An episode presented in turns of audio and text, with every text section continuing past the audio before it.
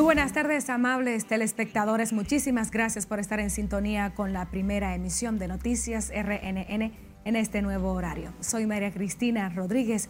Junto al equipo haremos un recorrido informativo bastante interesante, así es que dejamos la invitación abierta para que vean parte de estas informaciones relevantes en nuestros titulares.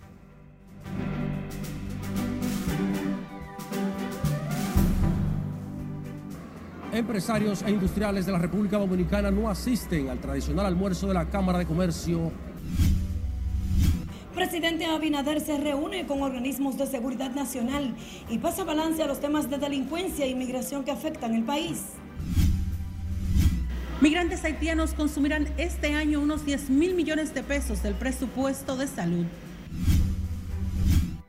Operativos de las autoridades para controlar la migración masiva de haitianos a la República Dominicana son respaldados también por extranjeros que piden a las autoridades un mejor trato al momento de detener a los indocumentados. Presidente Luis Abinader designa a Francisco Torres como superintendente de pensiones. Aduanas y Protección Fronteriza de Estados Unidos detendrán los embarques de azúcar producidos en República Dominicana.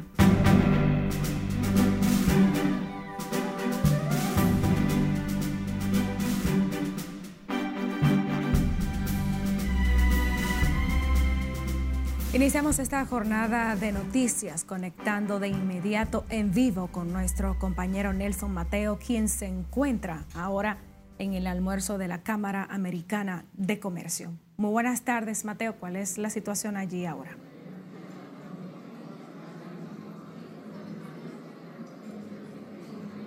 Sí, buenas tardes, Mayra Cristina. Tal y como tú lo acabas de afirmar, nos encontramos en el tradicional almuerzo de la Cámara Americana de Comercio que cuenta siempre con el apoyo de la Embajada de, los Estados Unidos y que se espera en unos minutos, pues se dirija a todos los presentes el encargado de negocio, Robert Thomas, donde se abordará una serie de puntos, especialmente las condiciones laborales eh, en la República Dominicana. Es algo que se nos ha avanzado. También se nos ha dicho que tan pronto concluya eh, su discurso, el, representante de los Estados Unidos ante... Eh, eh, la República Dominicana pues abordará, responderá una serie de preguntas que nosotros la prensa pues obviamente le haremos a propósito del mensaje que ha dado eh, por escrito al país en el que cuestiona la política migratoria dominicana. Sin embargo, hay que destacar que tal y como lo solicitó el expresidente del CONET, Celso Marrancini, recientemente para que ningún empresario u hombre de negocio asista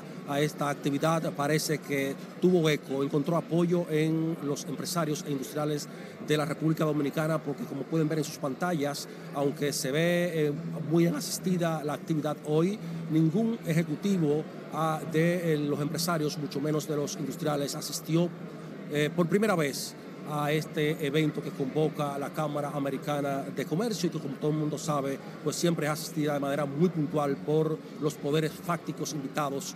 Se dijo que tanto Pedro Brache del CONET como eh, Celso Juan Marrancini de los industriales fueron invitados formalmente y sin embargo no llegaron hasta esta, asistir a esta convocatoria, lo que demuestra que eh, ciertamente acogieron el llamado que hizo eh, Celso, Celso Marrancini, es presidente del CONE, como respuesta molestos por lo que ellos entienden ha sido una desconsideración de la Embajada norteamericana al hacer un comunicado en el que estarían acusando a la República Dominicana de racista y de estar criticando además la política migratoria del Estado dominicano a propósito de las deportaciones de, indocumentados eh, especialmente los haitianos. Hay que destacar que la posición de los empresarios o la inasistencia de los altos ejecutivos del CONEP y de los industriales se produce precisamente hoy cuando hace unos minutos, unas horas, precisamente pues los oficiales de aduanas y protección fronteriza de los Estados Unidos pues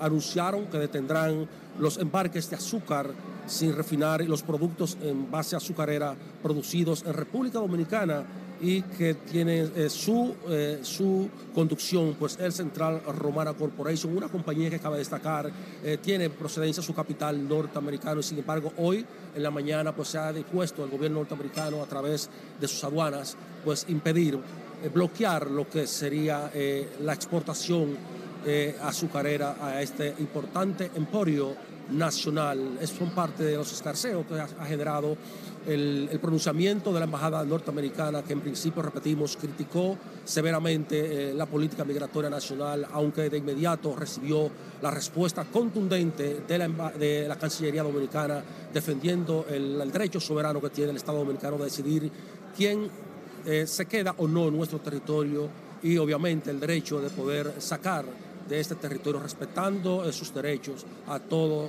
indocumentado. María, ¿tiene alguna pregunta, María?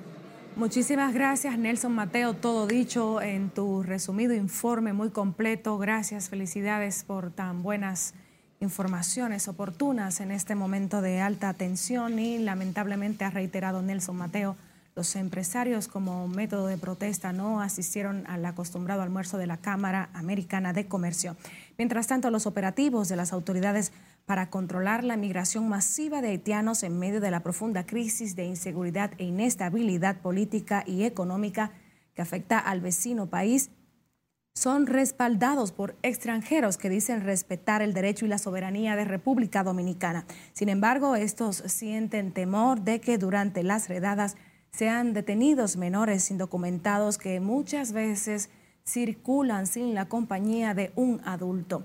Scarlett Guichardo nos amplía más sobre este tema. Buenas tardes. Los trabajos de interdicción contra la inmigración irregular que se desarrollan en todo el país siguen encontrando el respaldo de todos los sectores, incluidos extranjeros, que piden a las autoridades un mejor trato a los detenidos durante los operativos. La deportación está bien, porque en todos lados tú tienes que estar legal. Aunque los defensores de los inmigrantes en la República Dominicana reconocen que el gobierno debe hacer cumplir las leyes migratorias, insisten en que se respeten los derechos de quienes son deportados y no permitir atropellos a estos ciudadanos. En cualquier país hacen detenciones, deportaciones a inmigrantes irregulares. Pero la característica de esa deportación nosotros ya la, estamos catalogando perdón, en una persecución racial. La postura de William Charpentier es la misma de extranjeros que exigen un mejor manejo en el proceso de detención de indocumentados. Y en todo país hay gente ilegal, pero tú tienes que tratar de estar legal en el país. Pero es bueno el que no está legal, tú lo agarras y honestamente lo subes y le da un trato mejor. No tratado a golpe, porque hay muchos, a mí no me han tratado a golpe, pero hay muchos que le han dado golpe, le han partido un pie. En todo país, de verdad, tienen deportación, pero hay una condición. Puede tener deportación, pero puede darle un espacio también para que el extranjero pueda hacer la renovación de los documentos. Pero si no hace eso, nosotros, por ejemplo, lo deposita los documentos para encontrar eso es muy difícil. Los operativos de migración en busca de extranjeros ilegales se realizan en cumplimiento con la disposición del gobierno de cumplir con las políticas migratorias del país. Solo en la última semana fueron detenidos en el Distrito Nacional 1.871 indocumentados durante las interdicciones que se desarrollan en la geografía nacional. Esta es la información que tengo de momento. Paso contigo al centro de noticias. Muchísimas gracias, Scarlett Guichardo. Senadores y diputados pidieron al gobierno no ceder en las deportaciones de ilegales pero cuidar el comercio binacional con Haití, aún paralizado por los reclamos de esa nación en contra de las redadas migratorias. Cesarina Ravelo con los detalles. El comercio binacional en la frontera se ha visto afectado por los bloqueos. Y aunque apoya las deportaciones, este legislador oficialista entiende que el país está combinado a formar parte de la solución en la crisis haitiana. Nosotros estamos condenados a tener una relación eh, diáfana de, armonía, de colaboración permanente con Haití. O sea, hay una frontera que, que nos divide, imaginaria, física, como usted la quiera poner, pero al final de la jornada son nuestros hermanos haitianos, van a estar ahí siempre. La República de Haití y la República Dominicana están condenadas a estar unidas y caminar juntos en, en su vía de desarrollo. El portavoz de la oposición en la Cámara Baja defiende el derecho soberano del país a las repatriaciones de indocumentados, pero cuidando el comercio entre ambas naciones. Por eso nosotros favorecemos que ese comercio siga funcionando, que haya las regulaciones del lugar y que entre ambas naciones nos entendamos en cuanto a eso. De manera que hay que tratar de que el gobierno dominicano y la República o el Estado haitiano se, nos pongamos de acuerdo, porque sobre todo se trata de una nación con mucha pobreza y que necesita esa solidaridad y que fluyan eh, lo que llega de la República Dominicana. Es que según los legisladores fronterizos, el bloqueo en el comercio está dejando pérdidas millonarias. Todos los días eh, se tienen situaciones adversas del lado haitiano donde las bandas eh, pues impiden el paso a los ciudadanos, ciudadanos haitianos que vienen a los mercados binacionales a suplirse de mercancía, pues para poder subsistir. De hecho, hay unos 20 días que hay una situación bastante tensa, donde de hecho, aunque la prensa dominicana no, ha manejado el dato, han habido asesinatos eh, en masa en la, parte haitiana de comerciantes que, que de una u otra forma se trasladan a la zona fronteriza a adquirir los productos. Los legisladores recordaron que Haití es la única balanza comercial positiva que hay que proteger para beneficio de la empobrecida zona y el sector empresarial. Cesarina Ravelo, RNN.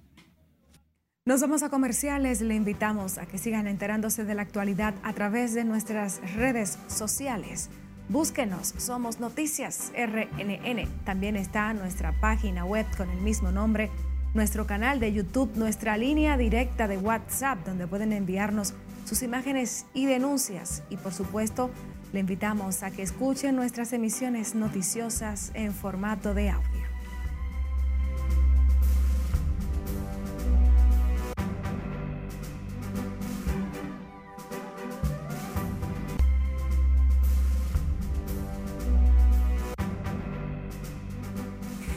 Iniciamos nuestro recorrido internacional con la policía de España, que desmanteló una banda que introducía cocaína a través del aeropuerto de Madrid, procedente de Santo Domingo, y apresó tres personas acusadas de distribuir la droga en vehículos. Veamos el recuento. Los agentes intervinieron una maleta que ocultaba 30 paquetes de cocaína con un peso total de 35 kilos e incautaron 2.415 euros fueron arrestados los tres presuntos miembros de la organización criminal en Madrid, luego de percatarse de varios puntos donde la referida banda custodiaba y cambiaba de vehículo la supuesta cocaína. El Papa Francisco pidió que se detengan los enfrentamientos como la guerra y sugirió hacer todo lo humanamente posible mediante el diálogo fraterno y evitar derramamientos de sangre que consideró una pérdida para la humanidad. La misión de alto nivel de la Organización de Estados Americanos exhortó al diálogo político en Perú tras una visita del organismo que concluyó este miércoles. La misión, encabezada por el exministro de Relaciones Exteriores de Paraguay, Eladio Loizaga, realizó unas 27 reuniones con el objetivo de escuchar a la mayor cantidad de voces representativas de Perú. El Ministerio de Situaciones de Emergencia de Rusia alertó la entrada en erupción del volcán del Chiveluch y pide a los residentes de la zona mantenerse a más de 15 kilómetros de distancia. La explosión comenzó gradualmente mientras que la expulsión de los flujos de lava fue violenta, arrojando una columna y lluvia de cenizas entre 4.600 y 5.000 metros, que puede causar alergia a las personas y daños a los automóviles al menos siete personas muertas en un tiroteo ocurrido en un supermercado de Walmart en Virginia, Estados Unidos.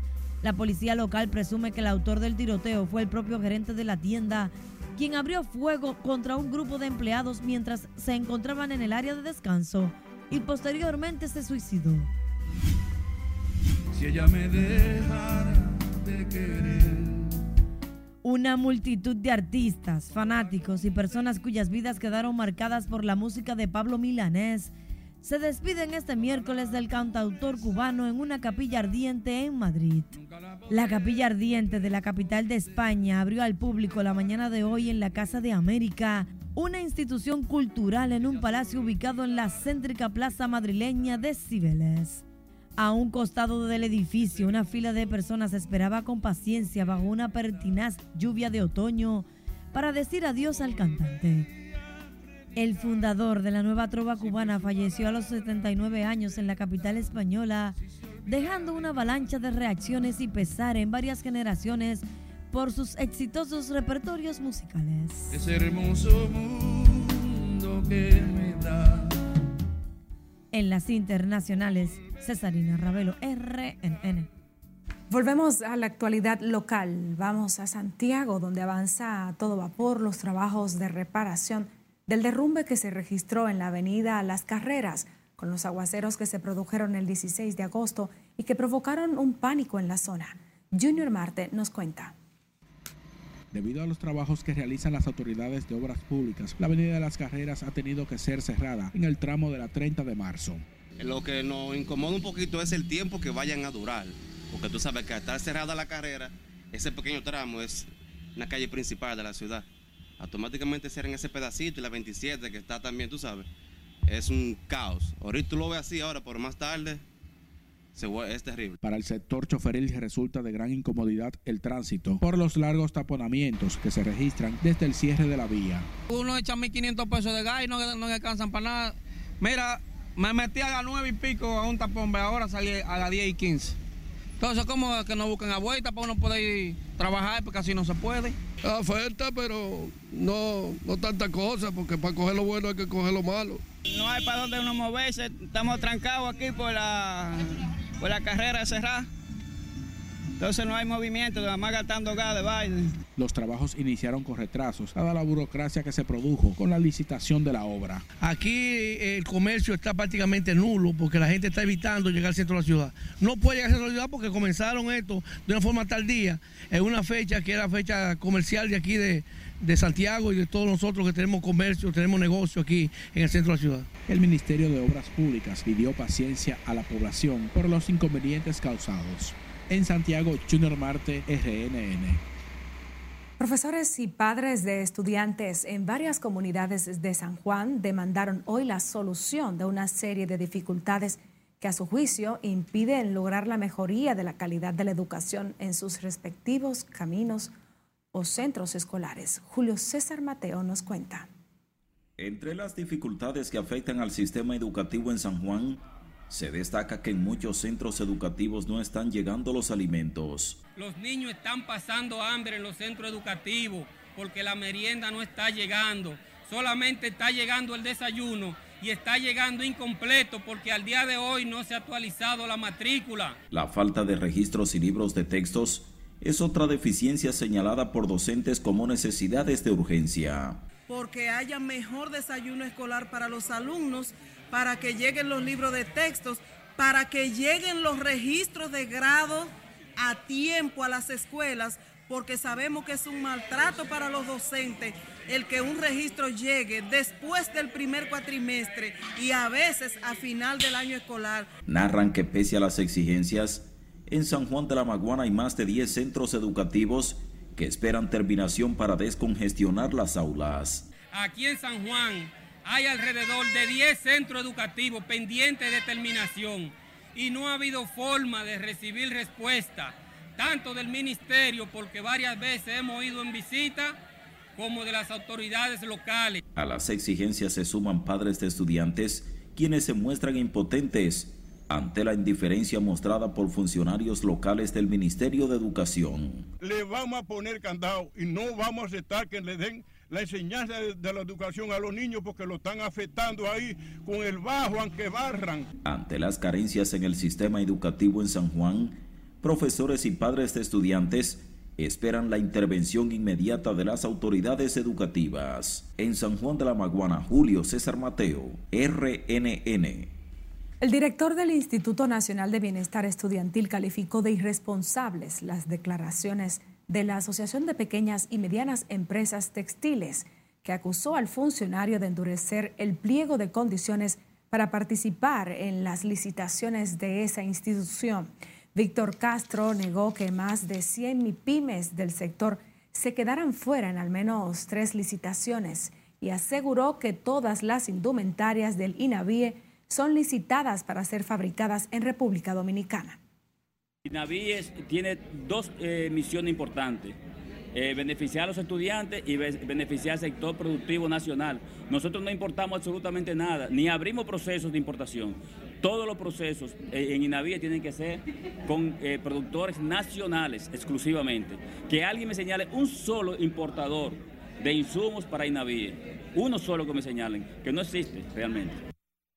El director del Instituto Nacional de Bienestar Estudiantil insistió en que realizan con transparencia cada proceso de licitación y aseguró que el país tiene capacidad para que las empresas nacionales fabriquen indumentarias como pantalones, mochilas, polo shirts y otros. La Organización de las Naciones Unidas para la Alimentación y la Agricultura instituciones ligadas al sector educativo, representantes de la sociedad civil, congresistas y otros se reunieron este miércoles para analizar una propuesta de ley de alimentación escolar sostenible en el país. Con esta iniciativa se busca mejorar la calidad de los alimentos que cada día consumen miles de estudiantes en los centros educativos del territorio nacional.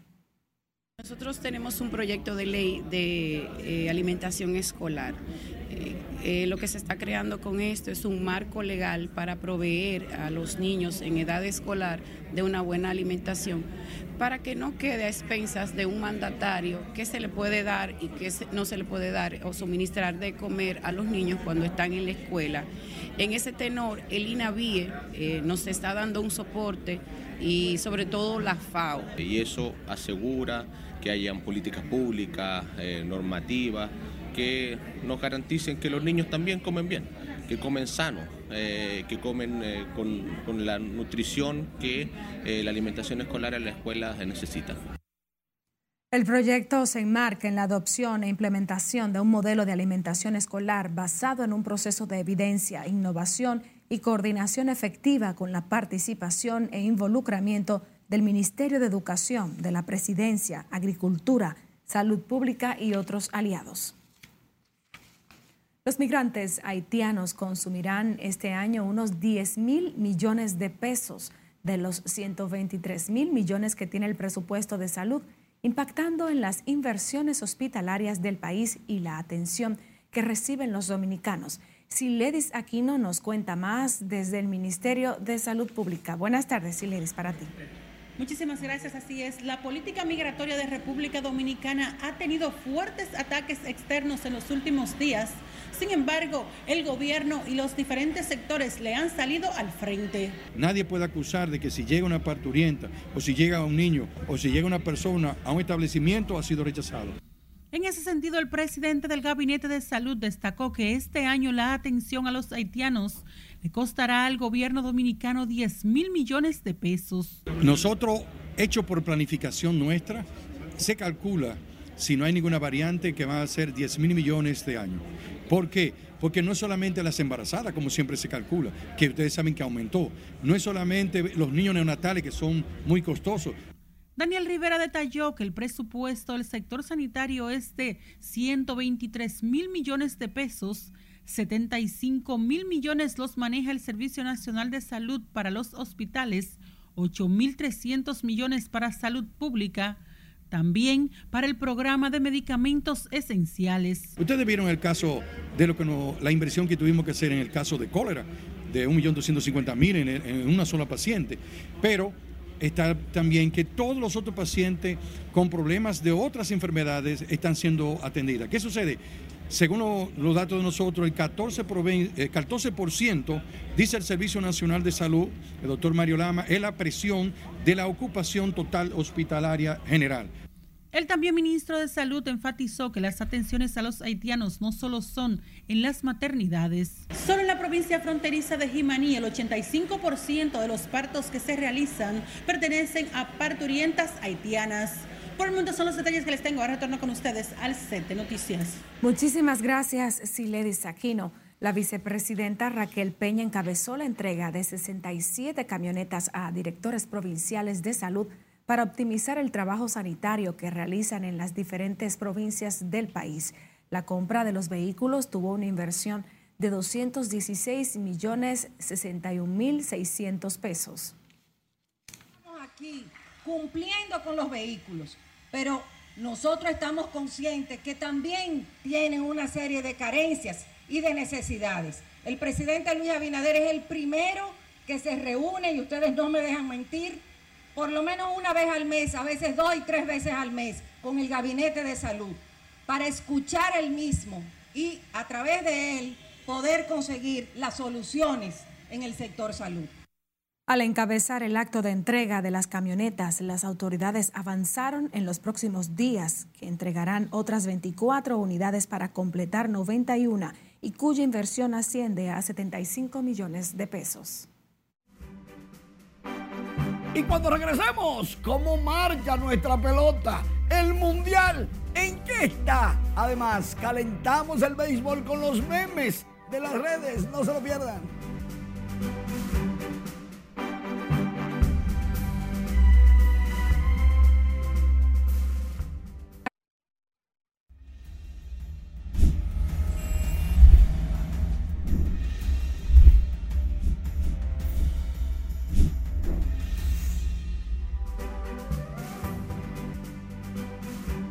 En nuestra línea de WhatsApp nos llegan sus denuncias e inquietudes. Perla Gómez les presenta parte de nuestros mensajes. A continuación.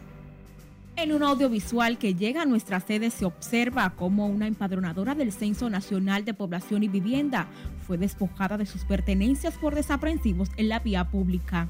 La joven fue asaltada en el barrio El Abanico del sector Herrera, en Santo Domingo Oeste. En otro video muestra el momento en el que un hombre con un tirapiedras en mano golpeó y lanzó al piso a una señora quien aparentemente es su vecina.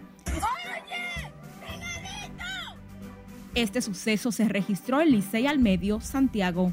El enfrentamiento se originó tras supuestos inconvenientes con varios perros. Un grupo de dos mujeres y dos hombres asaltaron la mañana de este miércoles un comedor en la calle F de San Isidro, Santo Domingo Este, despojando así de sus pertenencias a las personas que estaban en el lugar. Recuerde que usted puede enviar sus denuncias o reportarnos sus inquietudes a nuestra línea 849-268-5705. Perla Gómez, RNN. Seguimos con más. El director general de aduanas, Eduardo Sanz Lobatón, aseguró que República Dominicana ha sido ejemplo a nivel internacional en la lucha contra el crimen organizado. Esto a propósito de un informe del Ministerio de Interior italiano en el que indica que el país está siendo usado como centro logístico para distribución de sustancias controladas. Margaret Ramírez está en directo desde aduanas para ampliarnos. Buenas tardes, Margaret. Gracias, así es. Muy buenas tardes. Eduardo San Lobatón resaltó el esfuerzo que ha hecho el gobierno para mejorar los procesos y eficientizar la lucha contra los ilícitos en los puertos. Al encabezar el inicio de la licitación de un nuevo sistema tecnológico de seguridad y gestión aduanera, Yayo San Lobatón dijo que por primera vez el país ha sido reconocido como ejemplo en la gestión. Porque lamentablemente el crimen no descansa, pero la República Dominicana ha sido usado de ejemplo en todos los indicadores de la lucha contra el crimen internacional en estos últimos dos años. Muchas gracias. En ese sentido, el presidente saliente del Consejo Nacional de la Empresa Privada, Pedro Brache, rechazó el informe del Ministerio de Interior de Italia que ubica a la República Dominicana como un centro logístico para distribución de sustancias controladas. Mira, que los puertos han mejorado su seguridad un montón. Eh, la infraestructura de seguridad, los rayos X, todo, se han hecho todo tipo de instalación. Y yo creo que los puertos dominicanos no tienen nada que envidiar de otros puertos de otros países.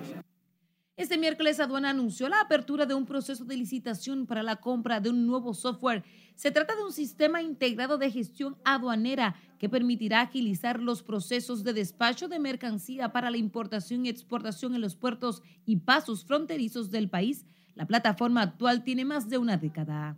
La Dirección General de Aduanas deberá contar con el código fuente de este sistema y deberán de crearse las condiciones para que sea operado, manipulado y configurado por miembros de la Dirección General de Aduanas. Esto como un tema de garantizar la soberanía y la seguridad nacional.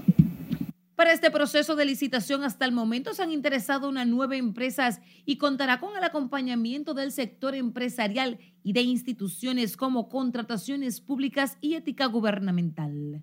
Se espera que este nuevo sistema de integración aduanal entre en funcionamiento a mitad del 2023.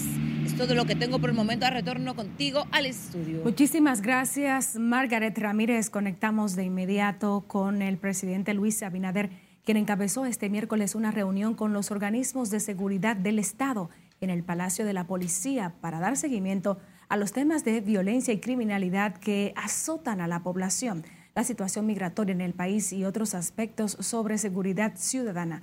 Laura y Lamar nos amplía. Muy buenas Gracias, tardes. buenas tardes. Este encuentro se produce en momentos en que la creciente ola de violencia e inseguridad que afecta a la población y que el país recibe ataques de Estados Unidos por la aplicación de las políticas migratorias. El vocero de la Policía Nacional, Diego Pesqueira, explicó que durante la reunión se habló sobre temas operativos para garantizar la paz y la seguridad nacional, temas migratorios y seguridad fronteriza. Son reuniones donde se estará pasando balance a los resultados de la operatividad eh, policial, de la lucha contra la criminalidad y la delincuencia y de los distintos aspectos tecnológicos que se están utilizando en esta materia. En la reunión que se extendió por más de dos horas, participaron el Ministerio de Defensa, la Dirección Nacional de Control de Drogas, la Procuraduría General de la República, la Dirección Nacional de Investigaciones, la Policía Nacional y la Dirección General de Migración. No, la, la frontera está tranquila. La frontera está tranquila, no hay ninguna novedad y los mercados funcionando. Este encuentro se realiza un día después del levantamiento de la medida que restringía el horario de ventas de bebidas alcohólicas en la provincia de Santo Domingo. De acuerdo al vocero de la policía, estas reuniones se realizarán semanalmente y serán encabezadas por el presidente Abinader y podrían realizarse en otros escenarios. De mi parte es todo retorno al estudio. Muchísimas gracias, Laura y Lamar. De inmediato nosotros pasamos con nuestro corresponsal en Dajabón, Domingo Popoter, y él está ubicado en la puerta fronteriza con Dajabón, precisamente a propósito del bloqueo y de lo que afecta al desarrollo del mercado binacional. Buenas tardes, Domingo, para ti.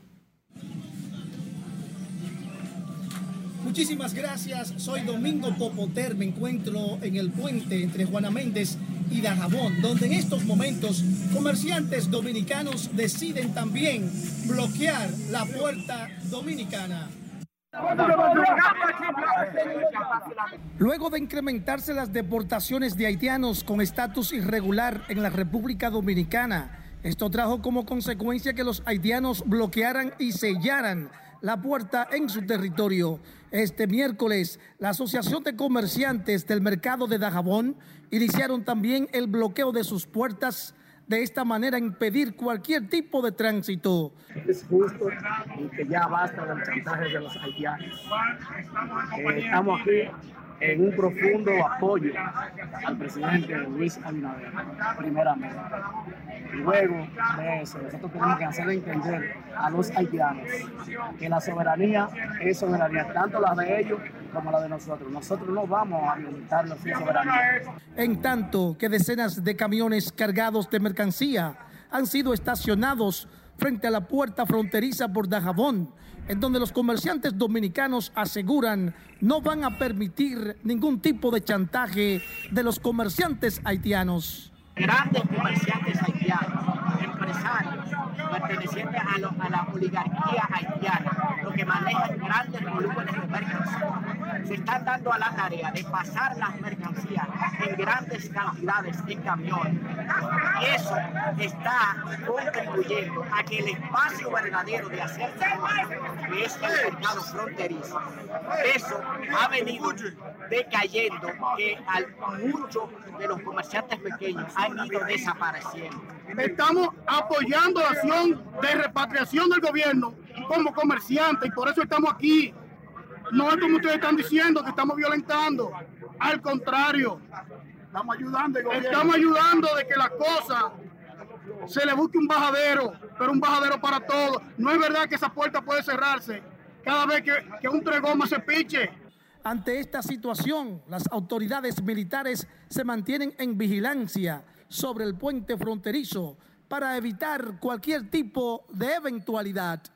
Y es la situación que se está presentando en estos momentos por la frontera dominico-haitiana de Dajabón, donde la Asociación de Comerciantes del Mercado decidieron también bloquear las puertas de acceso. Dajabón, Juana Méndez. Ahora paso con ustedes a los estudios. Muchísimas gracias, Domingo Popoter. Cambiando de tema, el Consejo Nacional para la Niñez y la Adolescencia celebró con una misa el 44 aniversario de su fundación, con el reto de mejorar las condiciones y necesidades de los niños, niñas y adolescentes. Durante una Eucaristía en la Catedral Primada de América, el sacerdote José Navarro pidió al CONANI trabajar en coordinación con las comunidades y demás instituciones del Estado para rescatar a los niños en condiciones de alta vulnerabilidad y luchar contra el maltrato infantil en el país. Convención de los Derechos del Niño marcó una nueva época en la historia de la infancia dominicana, cancelándose definitivamente la imagen del menor como sujeto de compasión y convirtiéndose en niños, niñas y adolescentes como sujeto de derechos. Y estando de acuerdo con esa afirmación, me pregunto, ¿no será que el ejercicio del enfoque de derechos para llegar a los más vulnerables necesita también un poco de compasión? Mientras tanto, el CONANI asegura que han adoptado acciones de protección para beneficiar a los menores a través de los diversos programas de la institución orientados a fomentar su bienestar y desarrollo.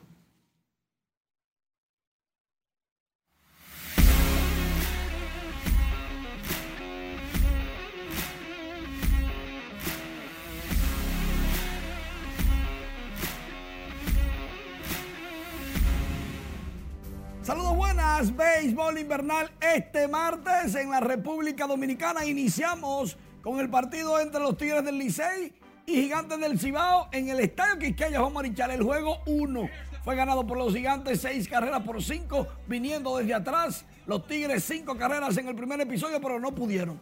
Ahora, en el segundo fue 5 a 4 a favor del Licey. Mientras tanto, y a pesar de que los Leones comenzaron ganando, las Águilas se repusieron y los derrotaron 7 carreras por 3 y en el terreno se quedaron las estrellas luego de que los Toros del Este lograran una victoria con cuadrangulares Brian de la Cruz, dos carreras por una. Y en nuestra página web, ahí están todo, todas las noticias que usted necesita para estar informado, principalmente deportivas y del mundial. Todos los detalles, pero eso sí, mejor calentamos la pelota.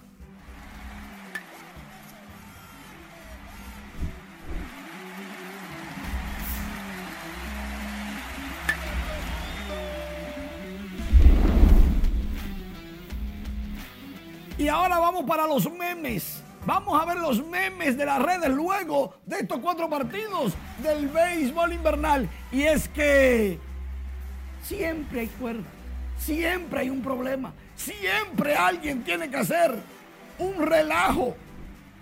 Miren bien, parece que los Simpsons estuvieron en Lidón porque al, al acostarse el Simpson del Licey dijo a mis cuyayas, pensaron que iban a estar solas en el primero. Las águilas, tal vez no estoy en primero, pero estoy tranquilo en round robin. Los gigantes, un día se gana, otro se pierde, pero el mismo día perdí, gané. Y los toros, casi terminaba el doble juego del Licey cuando nosotros seguíamos jugando. Ah, los aguiluchos pensando que iban a amanecer en primero. No sé por qué le pusieron un payaso. La, el problema de la tabla, así, esa es la tabla de las cuerdas las águilas abajo, el Licey arriba. Eso es para dar cuerda. Porque la real tabla de posiciones es esta. Las águilas están en primero a medio juego de los Tigres del Licey. Y hasta con eso están dando cuerda. Y si vamos a ver aquí cómo va el Mundial. En el minuto 54 ganaba España 4 por 0. Ya está 5 a 0 en el minuto 70. 0 a 0. Marruecos y Croacia fue una sorpresa el 0 a 0. Croacia subcampeón. Y entonces ganó 2 por 1 Japón a Alemania. Y aquí sí se están cayendo los santos en el mundial. Perdió Argentina, María Cristina. Perdió Alemania. 2 por 1 igual anotación. Suerte que es la primera ronda donde el equipo se puede dar el lujo de perder, aunque sea uno. Sorpresas que a nadie le gusta, sobre todo a los latinoamericanos en un pueblo tan futbolero como Argentina. Es así, pero mientras tanto, España y Francia van ganando fácil. Tú hablaste de tablas en, en el béisbol, pero la tabla, de verdad, se le han dado a la tabla escarlata que está en el sótano, mi equipo. Despedimos. Buenas tardes, gracias por la sintonía. En nombre del cuerpo técnico y de producción de esta primera emisión de Noticias RNN.